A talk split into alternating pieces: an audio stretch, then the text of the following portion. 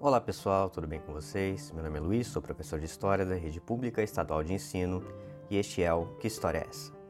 A aula de hoje estará disponível não só no canal no YouTube, mas também na nossa rede social do Spotify. Então se você quiser ouvir em formato de apenas áudio, nos siga por lá, se é que já não está nos seguindo.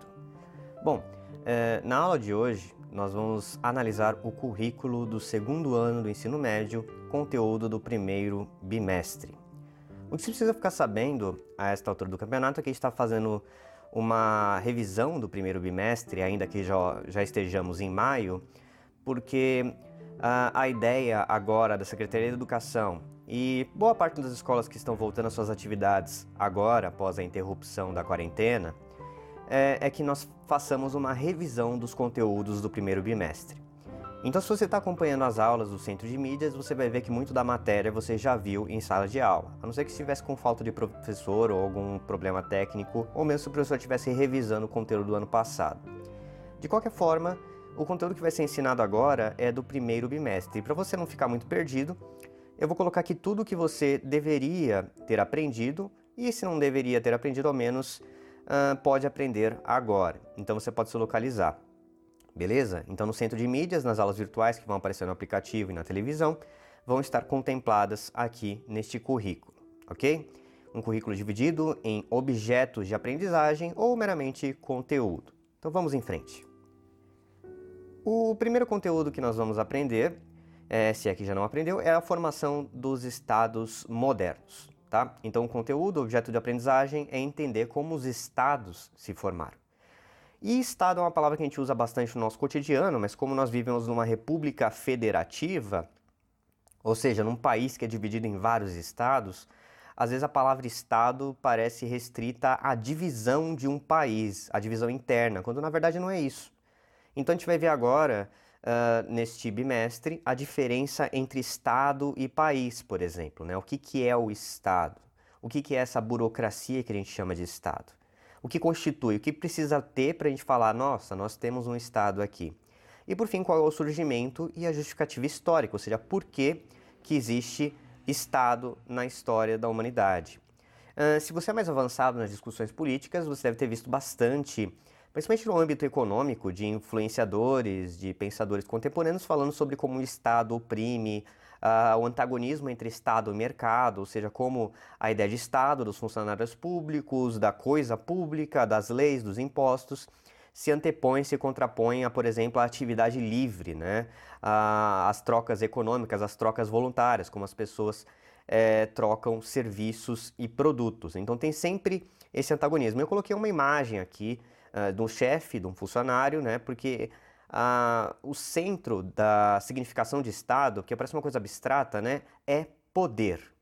Então o Estado é esse ente poderoso, é essa coisa que obriga, é essa coisa que cria leis. A gente vai ver um pouco dos detalhes de, das primeiras formações dos Estados, dos Estados modernos, né, que parecem mais com os nossos Estados de agora, lá no século XV até os dias de hoje. A gente vai ver um pouco sobre como acontece essa transformação na história. Indo adiante nos conteúdos, a gente vai ver também sobre reforma e contra-reforma, sobre a questão da igreja de Cristo, a igreja cristã. Primeiro era uma grande igreja e a gente vai ver como ela vai se subdividindo em várias. E aqui uma foto provocativa, né, de como você tem várias denominações hoje e não há nada que o proíba, não há nada que o constranja a seguir uma ou outra, ou mesmo transitar entre elas, não há nada que constranja uma pessoa de abrir uma igreja baseada na Bíblia e chamá-la como assim o quiser, né? Então, como aconteceu essa divisão histórica onde as pessoas podem interpretar a Bíblia livremente? Porque é uma coisa tão banal hoje, mas não era assim. Antes, o monopólio da interpretação da Bíblia era de apenas uma igreja, a igreja com I maiúsculo. Então, a gente vai ver as origens e os motivos que levaram os cristãos, aqueles que acreditam em Jesus Cristo, no Evangelho, na Bíblia Sagrada, o que levou eles a se dividirem em várias denominações. Ok? Uh, indo adiante nos conteúdos, nós temos ainda os renascimentos, e acredito que as aulas do centro de aplicativos vão estar contempladas mais aqui, na parte de renascimento e na parte da, dos estados, né? E como a própria palavra diz, em renascer, o que, que precisou morrer né, o que morreu e precisou renascer na concepção dos europeus. Então, o renascimento é, é um acontecimento atido ali aos europeus, a gente vai ver o que na concepção deles renasceu, o que morreu e depois renasceu na concepção dos europeus.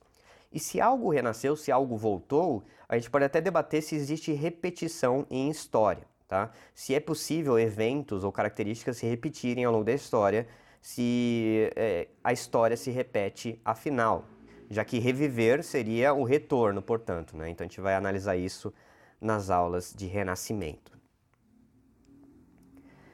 Também nós vamos ver aí um outro conteúdo muito importante, muito falado, e acredito que você tenha a memória dos tempos da escola, do ensino fundamental aí bem vivas na sua mente, porque é algo revisitado pelos professores e bastante presente na cultura. É, o encontro entre europeus e as civilizações da América, África e Ásia. A gente vai ver é, em que termos se realizou o maior encontro entre povos da história da humanidade. Eram povos separados então por milhares de anos. Houve contatos vestigiais, a gente pode falar dos vikings que viajaram, do Leif Erikson, ter viajado da Europa para a América lá nos anos 1000, né, há muito tempo atrás. A gente pode falar dos polinésios que cruzaram é, o Oceano Pacífico em canoas, em embarcações precárias. Porém, o que torna esse encontro especial que a gente vai estudar no século XV é o fato de que ele se manteve, de que a partir do momento em que houve esse contato ele não se rompeu nunca mais, de que para sempre a história de europeus, americanos, africanos e asiáticos esteve unida.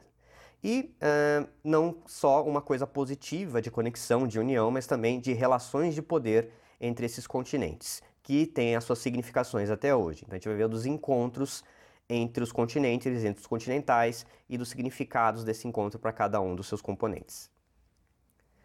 Por fim, uh, eu deixo aqui uma sugestão de atividade que você reveja ali, porque você vai ver que cada conteúdo eu coloquei algumas perguntas embaixo, né, nos meus slides. Eu recomendo que você volte, tente responder essas perguntas com base no que você sabe, porque acredito que você já tenha visto isso no ensino fundamental, deve lembrar de uma coisa ou outra, ou mesmo viu em filme, em séries e pesquisou por si mesmo. Uh, e tente responder, deixe nos comentários, me envie, né? Se você for meu aluno, então nem se fala. É um jeito de estudar e de acompanhar, ainda mais porque as aulas do centro de mídia talvez não contemplem todos esses conteúdos e você não vai querer ficar para trás, principalmente porque ano que vem é ano de vestibular, beleza? Bom, como sempre, sou Luiz, professor de História da Rede Pública Estadual de Ensino. Este é o Que História é Essa? E eu fico por aqui. Se você gostou desse conteúdo, não deixe de se inscrever para não perder as próximas aulas. Tchau!